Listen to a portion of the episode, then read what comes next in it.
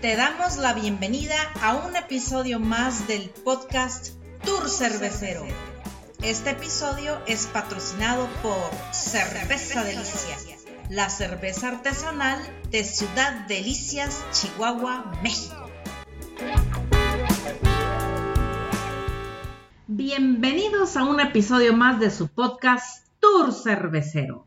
El día de hoy les platicaremos en un paseo por la historia sobre vikingos y cerveza. En Trayecto Cervecero hablaremos sobre cervezas de invierno. En Estación Cervecera les recomendaremos un video de 5 minutos sobre 21 curiosidades sobre la cerveza. Y en la ruta del sabor cataremos una cerveza triple belga de cervecería Calavera del Estado de México. ¡Comenzamos!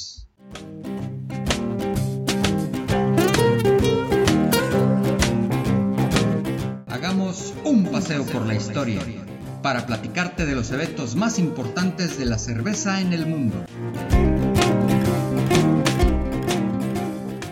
Todos alguna vez hemos visto el típico estereotipo de un vikingo.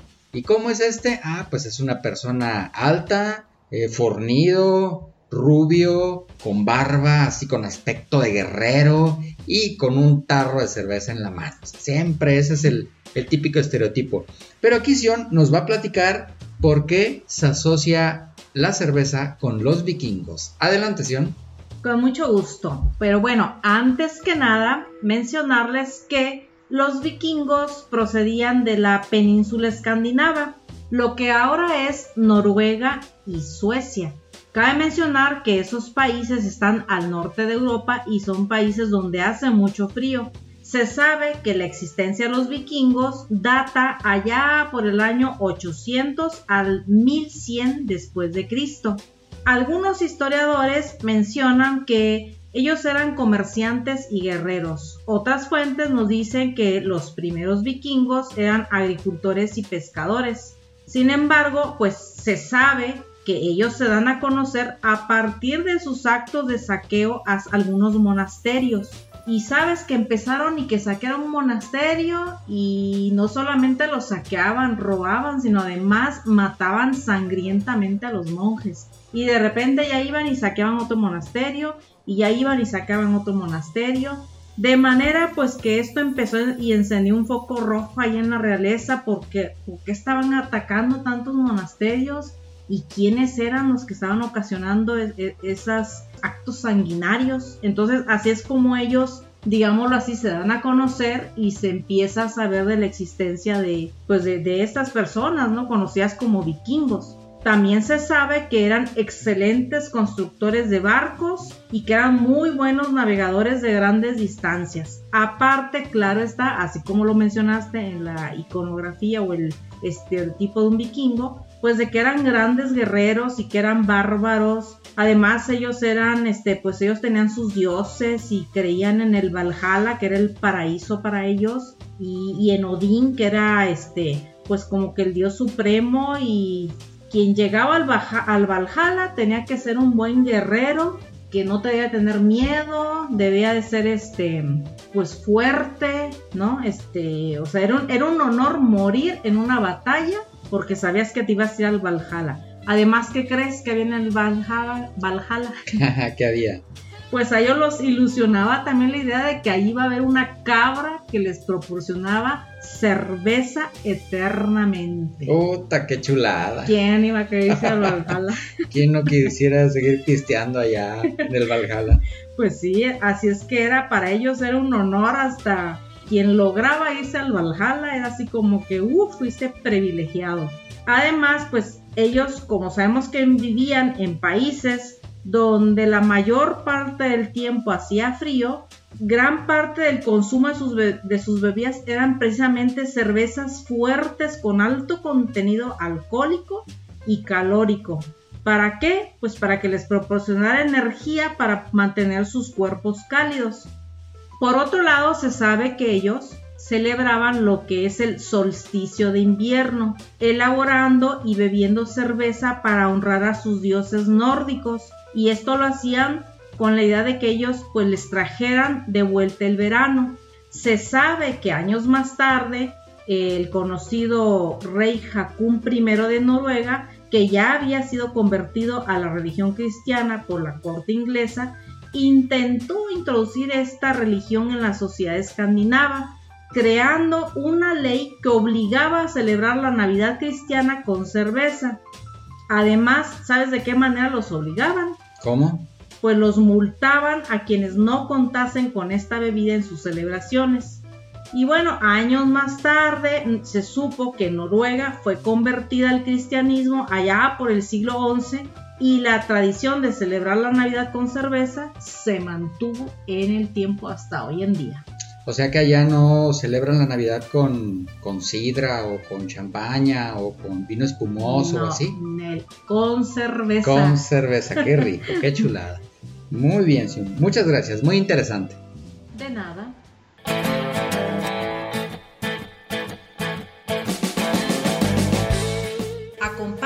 En este trayecto cervecero que enriquecerá aún más la cultura cervecera de todos nuestros podescuchas.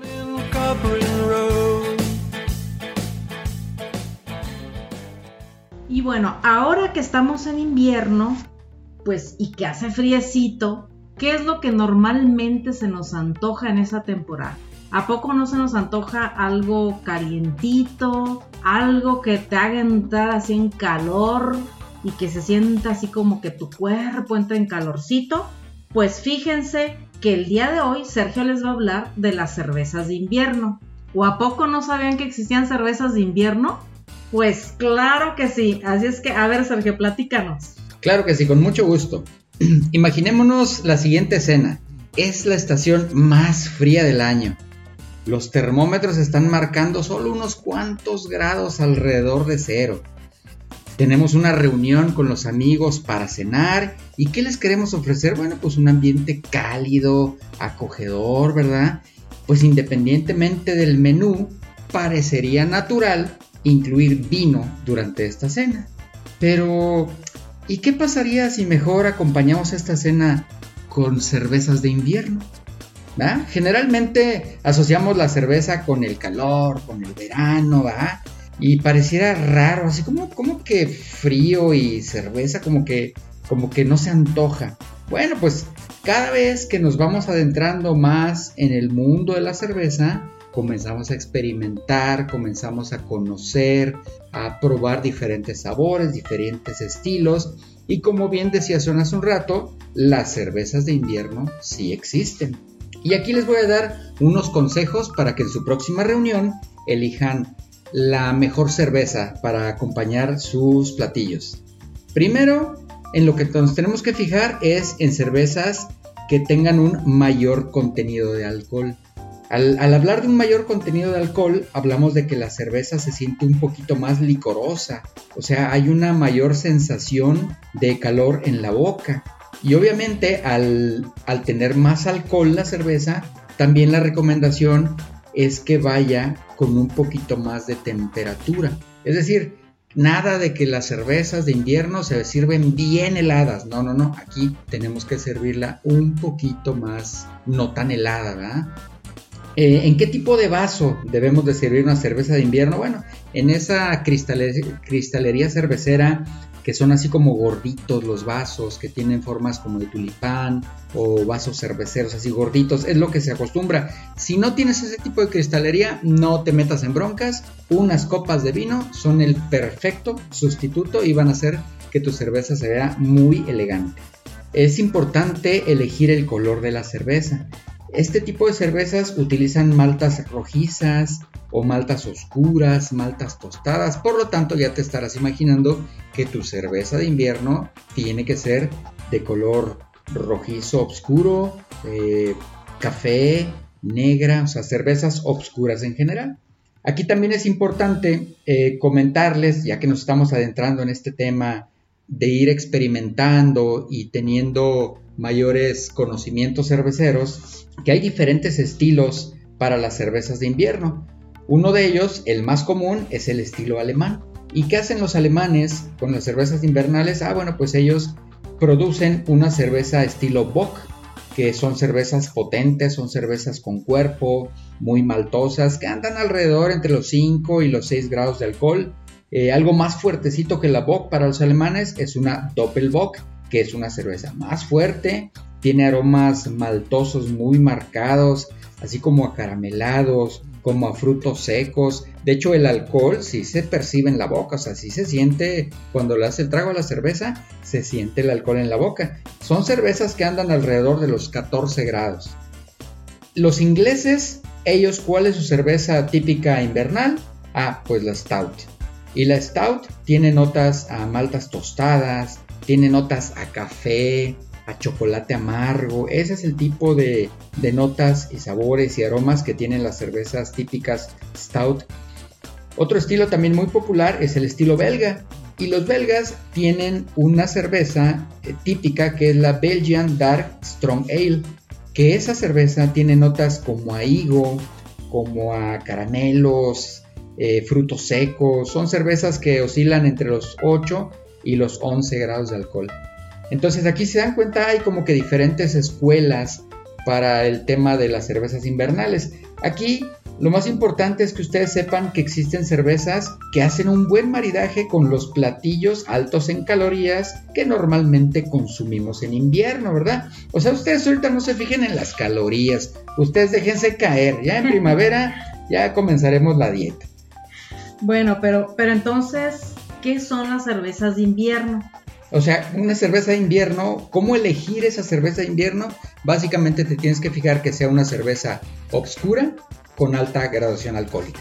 Ah, ya, ya, ya. Creo que ya te entendí. O sea, son, son cervezas que te proporcionen como que calorcito, ¿no? Así como, como un tequila. Que, o sea, porque normalmente decimos, a ver, para que entres en calor, échate un tequilita. Y el tequila, pues sabemos que tiene como 40 grados de alcohol. Sí, sí 40, 42 por ahí anda. Y si es cierto, te lo tomas y luego lo sientes calorcito en tu cuerpo. Entonces, debe ser cervezas que tengan a, este, que te proporcionen así ese calorcito en el cuerpo. Sí. Pero tú mencionabas estilos como, como que europeos, ¿no? Alemán, inglés, belga, o sea, son, deben ser cervezas importadas. Ah, muy buena pregunta, no, no necesariamente. O sea, las, son los, los estilos de cerveza. Los ingleses, su estilo es la Stout. Eh, los alemanes, es, el estilo es la Bock. Pero no quiere decir que tengas que comprar a fuerza una cerveza inglesa o una cerveza alemana. No. Aquí en México hay muy buenas cervecerías artesanales que hacen estos estilos de cerveza. Y tú las puedes conseguir muy fácilmente en el supermercado de tu localidad o las puedes pedir por internet. Pero sí, no, no es necesario que compres una cerveza eh, importada. Muy bien, pues ya me quedó claro. Así es que, ¿qué te parece si vamos a comprar unas cervezas de invierno y te terminando el podcast? Bueno, nada más que acabemos de grabar y vamos. Va.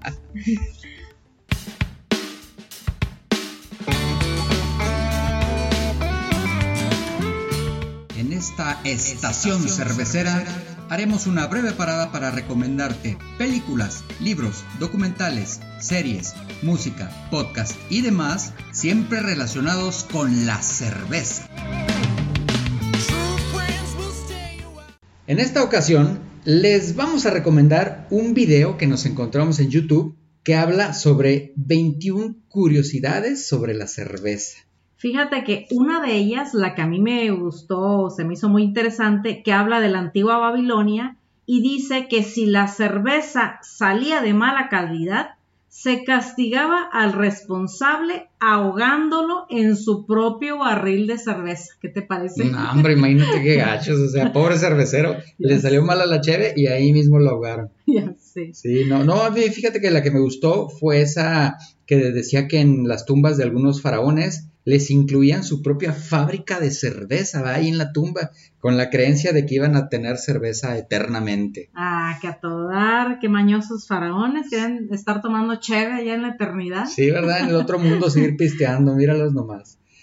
Y muy bien, pues les vamos a dejar la liga a este video en las notas del episodio. Es un video muy corto, muy divertido, dura como unos 5 minutos y creo que se les va a hacer eh, muy interesante. Y por supuesto, coméntenos en redes sociales cuál de todas las curiosidades se les hizo la más chistosa, la más interesante, la más rara, en fin.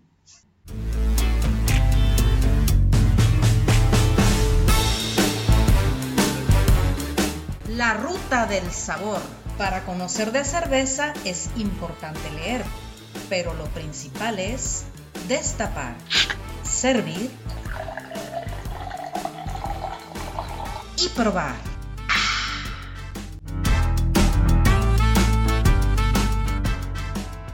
Pues estamos llegando a la estación más esperada, a la estación más sabrosa, la que produce más sed en todos nuestros podescuchas. A ver, Sion, platícanos qué cerveza trajiste hoy para que degustemos. Bueno, el día de hoy vamos a catar una cerveza triple belga de cervecería Calavera de Estado de México. Para quienes nos escuchan fuera de México, Estado de México queda al centro de nuestro país. Y bueno, ¿por qué elegí esta cerveza? Ya ven que hemos platicado mucho de monjes, que de abadías, y pues precisamente esta cerveza trae como imagen un monje tomándose una cervecita, sacándola ahí de un, de un barril, y pues es una triple de abadía. Entonces me dio curiosidad, dije, pues a ver, ¿por qué no vamos a probarla? Así es que, ¿qué les parece si vamos checando la etiqueta? Y fíjate que yo aquí de entrada observo, pues para empezar está muy bonita la etiqueta. Sí, sí, sí, está padre, está, está, bonita. Está muy bonita. Y luego aquí nos da información técnica, por ejemplo nos dice que es una cerveza cuyo color pues es clara, es una cerveza mm, dulce o, ajá, dulce, no, o sea, no es amarga, es dulzona y cuyo aroma prevalece el aroma frutal. Sí, es cierto. De hecho, si te fijas, la etiqueta tiene muchísima información, ¿eh? trae, trae, muchos datos muy interesantes. Por ejemplo, nos, nos hace referencia a que se debe tomar en un vaso a una temperatura de entre 7 y 9 grados. Nos habla de que trae 25 IBUs, o sea, es un poquito amarga. Nos trae un color de 9, EBC de 9. Entonces trae, trae bastante información, ¿eh? Así es, también menciona este, sus ingredientes y mira qué bonito cómo los describe. A ver. Dice agua, malta de cebada, azúcar, lúpulo checo, entre paréntesis sas, y levadura especial de abadía. Y por supuesto, mucho cuidado y amor. Sí, qué bonito lo dice, fíjate. Y también más adelante trae este, las notas de catado, con qué, cómo se debe catar la cerveza y también algunos datos de maridaje. Cuando ustedes eh, prueben esta cerveza, lean con detenimiento esta información que está muy, muy interesante. Aparte, mira, estoy leyendo acá que nos, pues nos hace una invitación al consumo responsable, porque mira lo que dice. Cuide su calavera. este producto es para degustar, no para abusar. Ah, qué interesante. Ah, Oye, pues es que, y sí, qué bueno que lo menciona porque esta cerveza trae 8.5% alcohol, ¿eh? Ahí ah, te encargo. Sí. Oye, pues vela, pues vela destapando, ¿no? ¿Cómo ves? Va.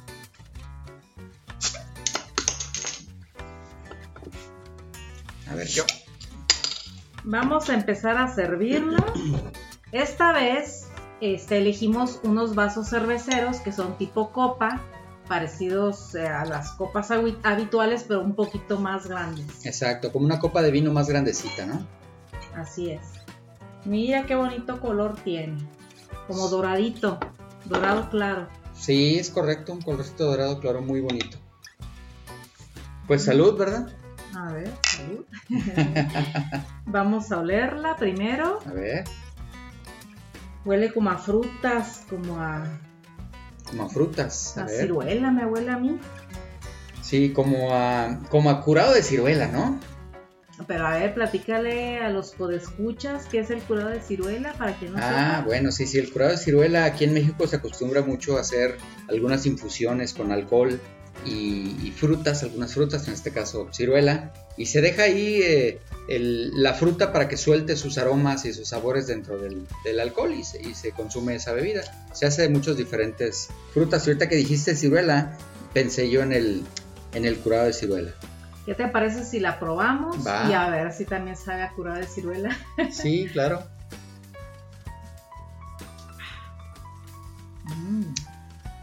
Oye, sí está, pues está como dulzoncita. Está dulzoncita, muy frutal. Oye, pues en la etiqueta nos decía que era que tiene un aroma eh, frutal y un sabor dulce. Y sí, efectivamente. ¿eh? Y también menciona el amargor que es como ligerito y efectivamente. Sí, sí, sí. Y, un, y el dulzor muy ligerito, muy, muy sabroso también, fíjate. Sí, sí me, sí me gustó. Oye, se siente el alcohol, ¿eh? Ya lo sentí. ¿Ah, sí? Sí, A ver. ya sentí ese calorcito aquí en la garganta. Oye, como que el aftertaste no te queda así como a cáscara de naranja. Mm, como a cáscara de naranja. sí, fíjate. Como que al final de la lengua te Sí, queda al final sabor. de la lengua queda ese saborcito que bien mencionas como a cáscara de naranja, muy cítrico, muy, muy bonito. Y suave, ¿no? Y suave. Sí, tiene muy buena efervescencia, ¿eh? Es cierto. Y Sí. nada de turbidez. No, está nada, todavía bastante está bien, cristalino. bien cristalino, un dorado muy cristalino, muy bonito, fíjate que sí. Y este, estaba yo viendo aquí también el, el maridaje, las notas de maridaje. Eh, fíjate cómo dice, lo voy a leer. Nos parece ideal para acompañar platillos fuertes con matices dulces. La recomendamos con platillos tradicionales como el chile en nogada y pipián. E incluso para acompañar quesos fuertes. Dice, hace buena pareja con postres cremosos. Mira nomás, hasta Pues- con postre. Hasta con postres, sí, sí. Oye, a mí, antes de leer esto, pero ahorita que lo leo, lo, lo reconfirmo, ¿sabes con qué se me antoja esta cerveza? ¿Con qué? Con un mole, Ah, con un mole así. un molito poblano. un molito poblano, así con pollo, se me, se me antojó esta, esta cerveza. Pues a mí se me antoja precisamente así como la sugerencia que ellos dan, con un- unos chilitos en nogada. Cabe mencionar que ambos, tanto los chiles como en, nogada como el molito poblano, pues son platillos típicos de Puebla, del estado de Puebla. sí, es correcto, son platillos de ahí. Pero sí, sí se antoja, ¿eh? Con eso. Fíjate que está muy sabrosa. Sí, me gustó O sea, bastante. no, no se sienta acá así muy alcoholosa, o sea, está muy rica. No, yo sí siento ya Sí. el, el alcoholito, ya lo, ya, ya lo empiezo a sentir. Ah, O sea, ya siento así como que, ay, ¿Cuántas te tomarías de estas? No, sí, sí me tomo unas dos, tres, o sea, pero con una comida. O sea, acompañadas con comida, este sí, sí me tomo unas dos o tres de estas. Pero sí, seguramente voy a quedar bien arreglado con esas dos, tres chaves que me echen. Pues muy está, bien. está muy sabrosa. Así es, señor. Pues, ¿qué te parece si vamos concluyendo el episodio? Me gustaría eh, decirles a nuestros podescuchas que nos sigan, que compartan el episodio, que si no han escuchado los episodios anteriores, pues los invitamos a que los escuchen, ¿verdad? Esto les va a hacer que no solo tendrán un poquito más de cultura cervecera, sino que además podrán iniciar una conversación más interesante en su próxima reunión con los amigos. Eh, finalmente, eh, comentarles que nosotros compramos esta cerveza a través de topbeer.mx. Topbeer.mx se escribe T-O-P-B-E-E-R.mx. Y ahí ellos tienen un gran surtido de cervezas, eh, muy fácil comprarlas y llegan súper rápido hasta tu domicilio. Muy bien, pues, ¿qué les parece si nos quedamos tomando nuestra cervecita? ¿Sí? Hasta Como, ahí. como dirían los vikingos, skål. Skol, muy bien. Hasta la próxima.